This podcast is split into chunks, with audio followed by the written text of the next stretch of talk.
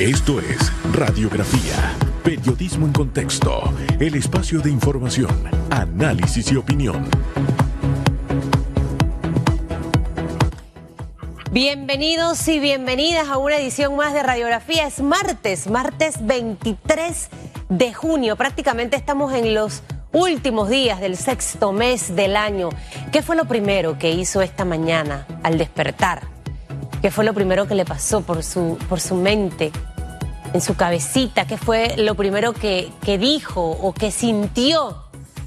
Lo primero que debemos hacer todos los días de nuestra vida al momento de abrir nuestros ojos es agradecerle a ese que está allá arriba. ¿Y sabe por qué se lo digo? Porque hay mucha gente que no despierta, que no tiene la oportunidad de ver cuán hermosa es la vida a pesar de las dificultades y de las pruebas. Excompañeros eh, de trabajo que fallecen, como el señor Fonquete que ayer falleció. Y hoy en la mañana cuando estaba en el carro dije, bueno, estoy viva, estoy despierta, voy a trabajar, camino, estoy bien, no estoy enferma. Agradezcale a Dios por estas cosas, porque a veces nos enfocamos única y exclusivamente en el tema material. Pensamos que el dinero es la absoluta solución para todo. Y si fuese así, el mundo no se hubiese golpeado tan fuerte por el COVID. Las naciones más poderosas del planeta, con los mejores presupuestos, no se hubiesen golpeado con el COVID. Al final, el dinero es eso, solo dinero, que no sirve ni funciona para poder garantizarle la vida a muchos ni devolverle la vida a otros. Así que esta mañana, si no lo ha hecho, a las 7.31 minutos usted tiene la oportunidad de agradecer que respira, de agradecer que está vivo, que puede ver ahí a su familia, que puede comer más o menos o poquito. Agradezca eso esta mañana para que usted empiece a disfrutar de un día maravilloso. Cuando uno es agradecido, disfruta de esas pequeñeces que se nos presentan. Hoy vamos a estar eh, conversando con el exministro de Salud, el doctor José Manuel Terán. Va a estar con nosotros la hora completa. Va a ser interesante escuchar sus planteamientos esta mañana referente al tema de COVID. Eh, ¿Debemos asustarnos o no con 700, 800, 900 casos por día? ¿O es básicamente lo que se esperaba? ¿Cómo, cómo podemos esperar los panameños que va a ser este comportamiento de aquí a diciembre. El Mundo publicaba ayer, un diario español, de la posibilidad de que en octubre esté lista la vacuna. ¿Cuán cierto puede ser esto? Eh, ¿Qué estamos haciendo como gobierno? ¿Deben o no abrir los bloques o regresar? ¿Retroceder? Eh, de eso vamos a conversar con el doctor Terán esta mañana, así que le invito a que se quede con nosotros. Mientras tanto, puede participar de la pregunta que tenemos ya colgada a través de redes sociales, a través de arroba ecotv panamá, arroba rpc-radio. El gobierno nacional presentó este lunes en cadena nacional la Estrategia Nacional de Educación Multimodal. Eh, ¿Cree que este plan cubrirá las expectativas de la educación para el reinicio de clases? Opine utilizando el hashtag radiografía. Esta mañana, en el segundo bloque, vamos a compartir sus comentarios. Son las 7:33.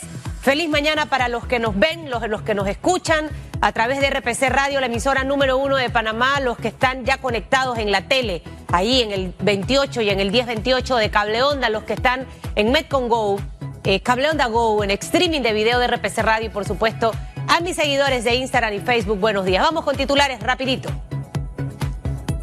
Los titulares. 7.34 minutos de la mañana, así titulan hoy los diarios de la localidad. El gobierno nacional presentó la estrategia de educación. La plataforma Ester fue diseñada por la Autoridad Nacional para la Innovación Gubernamental. Puede ser en línea o sin conexión a Internet. La iniciativa forma parte de la Estrategia Nacional Multimodal de Panamá es una plataforma Moodle basada en un código abierto sin costo de licencia y una fábrica de contenidos adaptados al currículo panameño, propiedad intelectual del Ministerio de Educación. La primera fase tendrá un costo de 30 millones de dólares. El inicio de clases está programado para el próximo 20 de julio en las escuelas que no han iniciado. 7.34 minutos, de acuerdo con el informe epidemiológico del Ministerio de Salud en Panamá, se registraron 26.752 casos de COVID-19. La entidad detalló que 722 de estos casos son nuevos casos, un total de 747 están hospitalizados. De estos, 132 están en cuidados intensivos, 615 personas están en sala. Para hoy se reportan 14.664 recuperados clínicamente. La cifra de fallecidos eh, subió a 521 personas. 7.35 minutos, el PRD habilitará cuentas de donaciones privadas para conseguir los fondos para pagar la sanción de 50 mil dólares impuesta por el Ministerio de Salud. Esto lo notificó al Partido Revolucionario Democrático y la multa por infringir básicamente estas restricciones sanitarias en medio de la pandemia es de 50 mil dólares y a través de un comunicado ya este partido ha informado que no recurrirá a la sanción, aunque existen argumentos jurídicos para hacerlo y que el partido no emprenderá ninguna acción frente a la sanción del MINSA, ya que pudiera conducir a un proceso de desgaste innecesario en el tiempo. Asimismo, señaló que de manera digital se estará informando periódicamente el avance de la recaudación para el pago de la multa. 7.36 minutos. Vamos con notas internacionales hasta Perú. Centros comerciales abrieron sus puertas después de casi 100 días de estar cerrados. Los comercios abrieron restringiendo su entrada para un mejor control de distanciamiento, cumpliendo con las medidas de seguridad típicas por la pandemia. Se conoció que solo se les permitió a las personas 40 minutos para hacer sus compras. Perú avanza en la activación económica en medio de más de 8 mil muertes por COVID y más de 257 mil casos de contagios. Además, es el segundo en América Latina con más casos de coronavirus detrás de Brasil y tercero en decesos después del gigante sudamericano y México. 737 hasta aquí las noticias para hoy.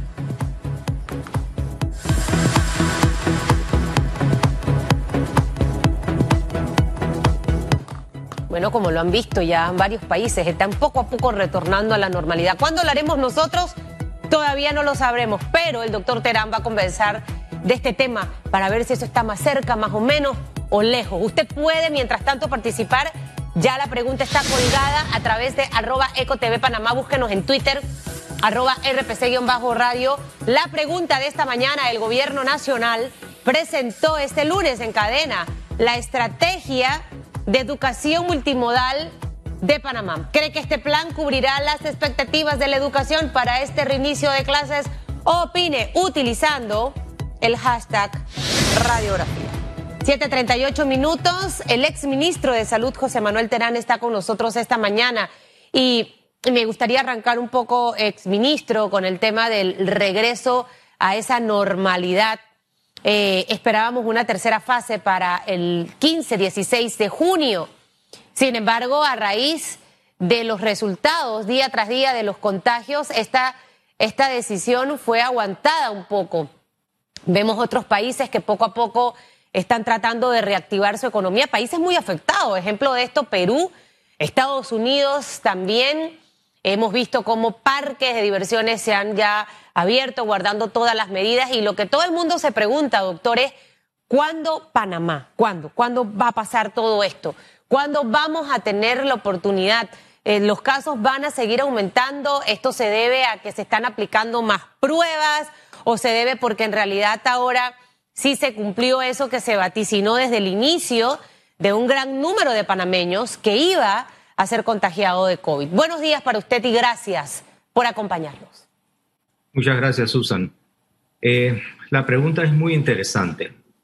Recuerde que hace eh, algunos meses atrás eh, se establecían algunos parámetros para la reapertura de los bloques. Uno era el famoso RT, que debía estar aproximadamente en uno. Eso aparentemente no va a ser posible eh, en base a ese parámetro.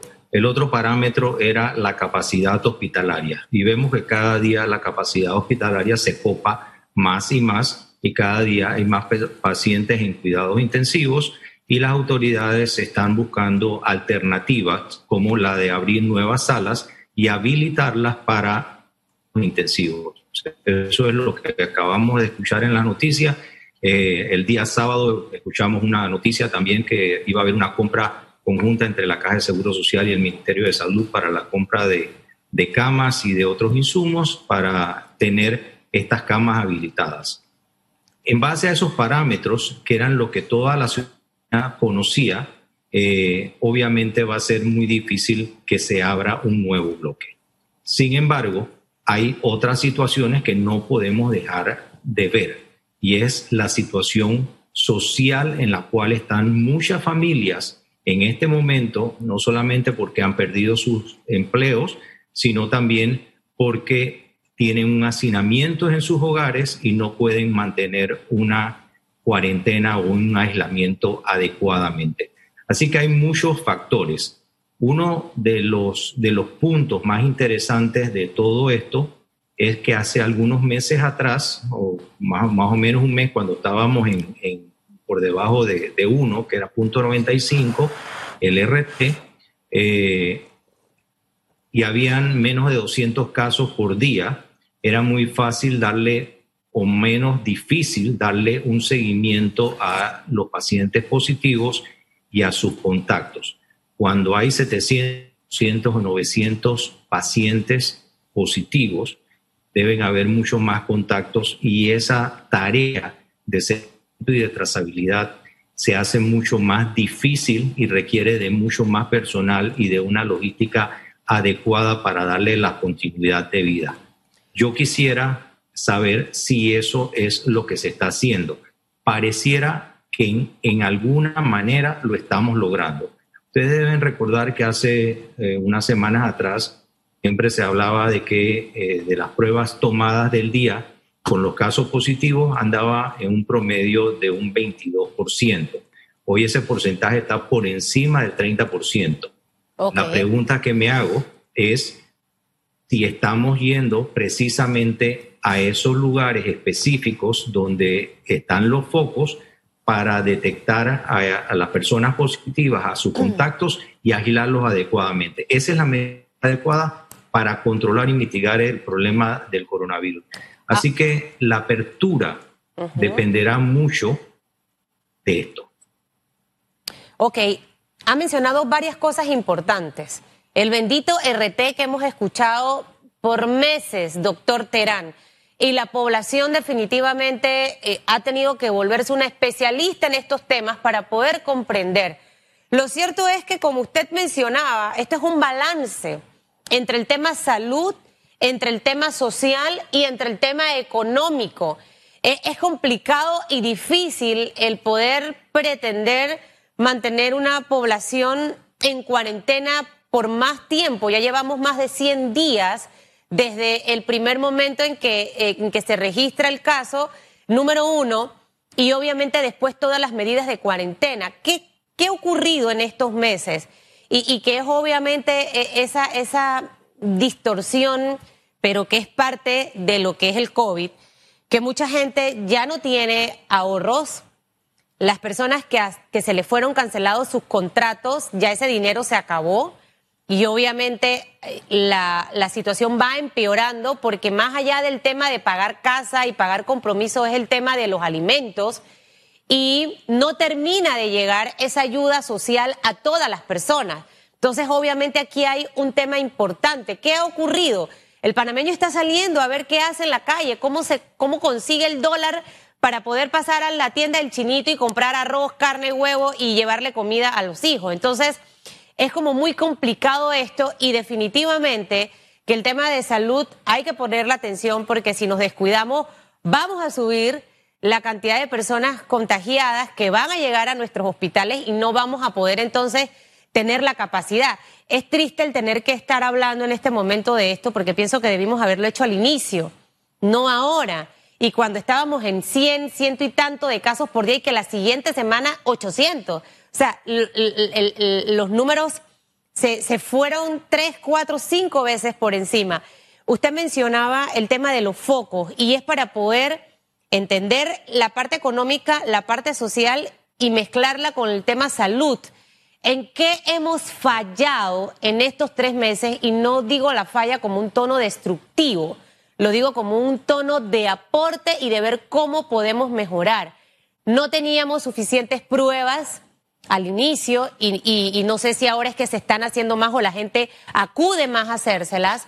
Si sabemos dónde están los focos de esos 23 corregimientos que tienen la más alta incidencia, ¿qué es lo que deberíamos hacer? Obviamente como salud, porque imagínense, en un corregimiento grandísimo, ¿cuántas personas pueden haber? A todas no las podemos aislar. O sea, ¿cómo, cómo sería y, y dónde estaría erradicada esa falla? que nos ha llevado a estar en esta situación de aguante de poder avanzar a un tercer bloque? Susan, eh, en el día de hoy sería muy fácil e inclusive hasta irresponsable juzgar lo que se hizo en el momento cuando esto estaba iniciando. En un momento en que todos estábamos aprendiendo, nadie en el mundo conocía bien sobre el manejo del coronavirus, ni siquiera ni cómo se iba a comportar. Algo que sí sabemos es que una pandemia, una epidemia, se controla buscando los focos de, de, los casos positivos y buscando a sus contactos, sus previos, quién lo contagió y quiénes, a quienes él, esa persona ha contagiado, y buscando su aislamiento. Eso lo sabemos, eso es básicamente lo, lo correspondiente a un buen proceso epidemiológico. El tema, el tema pruebas. Sí es cierto, anteriormente teníamos solamente las pruebas que se hacían en el Instituto Conmemorativo Gorgas. Hoy en día muchos laboratorios privados hacen las pruebas y tenemos otro tipo de pruebas que nos da resultados muy rápidos, como son las pruebas de antígenos, que en aproximadamente 30 o 40 minutos nosotros podríamos tener el resultado de de, una detección del virus directamente y no de los anticuerpos, sino del virus, y determinar si ese paciente eh, está positivo o no lo está.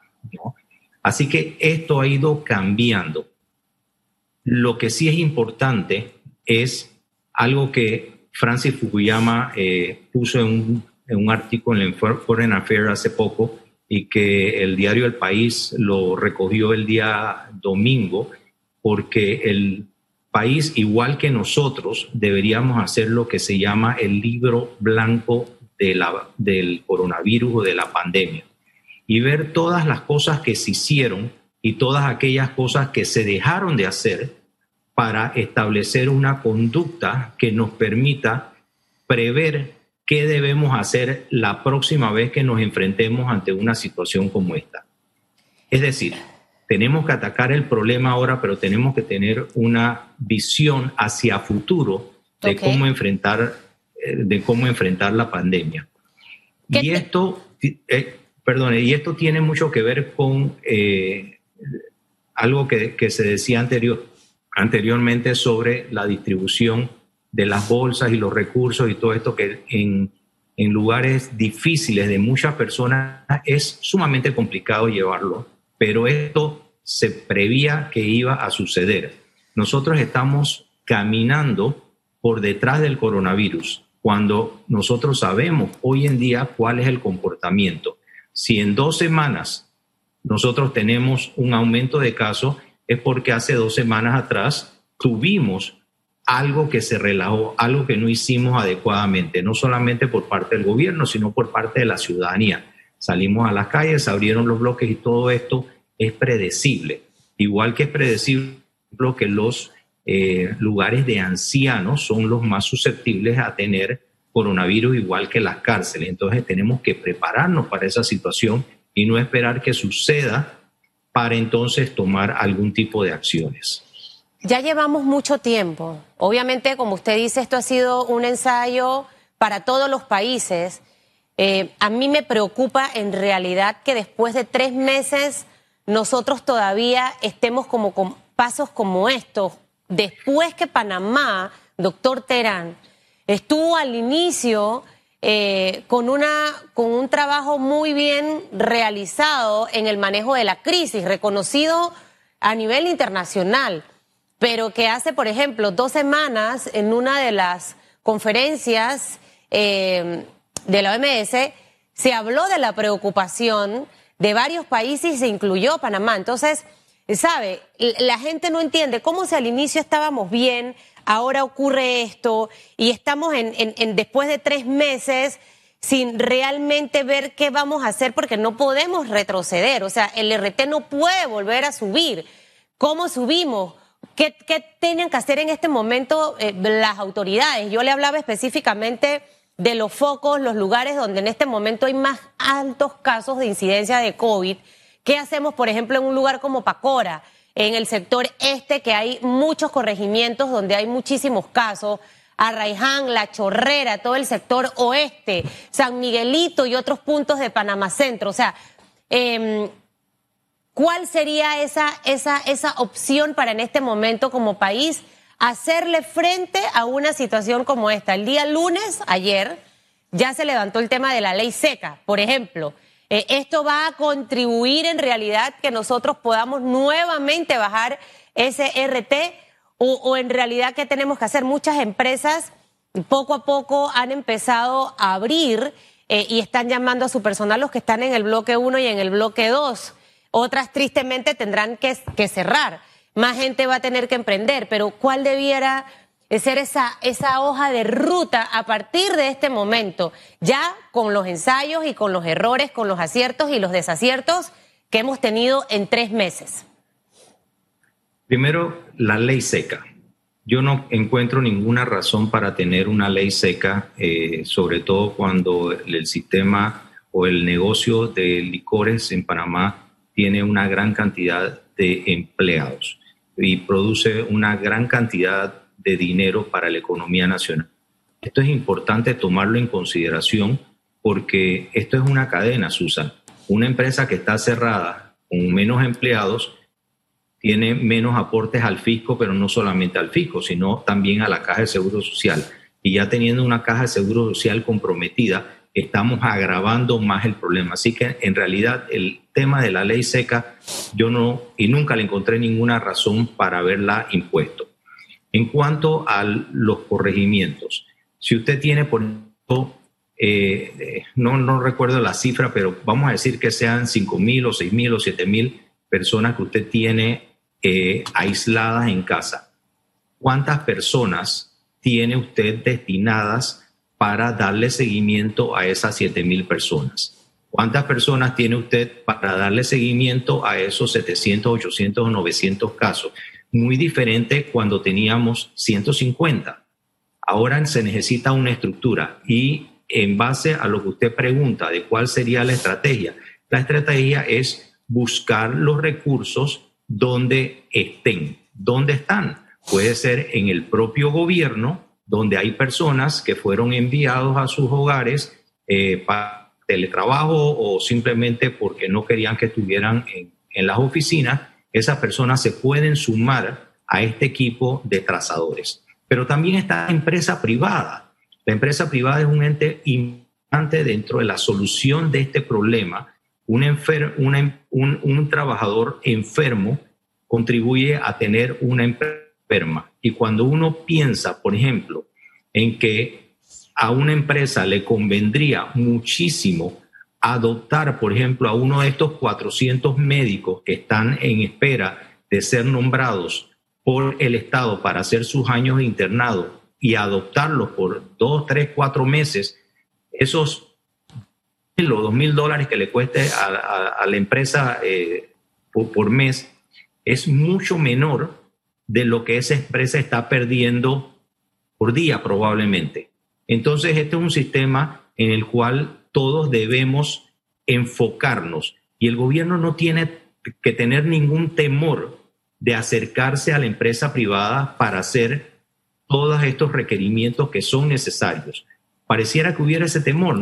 ¿Por qué? Al principio teníamos muchos problemas para eh, realizar las pruebas o comprar los equipos de, protección personal y eso lo entendemos porque eso es un problema a nivel mundial. Hoy, gracias a Dios, eso no es así. Pero inclusive hasta en eso hay otros países que han podido establecer vuelos especiales para, para introducir al país equipos masivos que han ido directamente al fabricante, lo han traído y lo han compartido eh, con los hospitales, entre los hospitales públicos y los hospitales privados. Entonces, todo este tipo de acciones son importantes. El aislamiento. Hoy los hoteles están prácticamente vacíos y se ha hecho ese trabajo, pero todavía hay más camas disponibles. Obviamente que esto tiene un costo, debe tener un costo para el, para el Estado mantener a esas personas ahí, pero ese costo es mucho menor que una persona que está en un hogar donde hay seis personas y viven en 40 metros cuadrados, al final vamos a tener a seis personas contagiadas, seis personas que van a ir al sistema de salud y seis personas que van a ocupar una cama. Entonces esto es mucho más costoso que lo que significa prevención. Y eso es la base de la medicina. La medicina privada y la medicina pública tienen que estar basados en la atención primaria. Bueno, y es la manera de prevenir. Creo que ha mencionado varios elementos importantes esta mañana. Vamos a reforzarlo. Al regresar, el doctor Terán se queda con nosotros conversando. Hablaremos un poquito del tema de transparencia. Eh, en, las compras, como lo ha visto el doctor Terán. Hablaremos un poquitito más eh, acerca de la efectividad de las pruebas, el tiempo que se practican. Hay mucha gente que dice, me hice la prueba eh, tal día y llevo tantas semanas esperando los resultados. Usted participe de la pregunta que tenemos colgada en redes sociales esta mañana a través de arroba ecotv panamá, arroba rpc-radio. El gobierno nacional presentó este lunes en cadena la estrategia de educación multimodal de Panamá. ¿Cree que este plan cubrirá las expectativas de la educación para el reinicio de clases. Opine utilizando el hashtag radiografía. Hacemos una pausa. Ya regresamos. Esto es radiografía.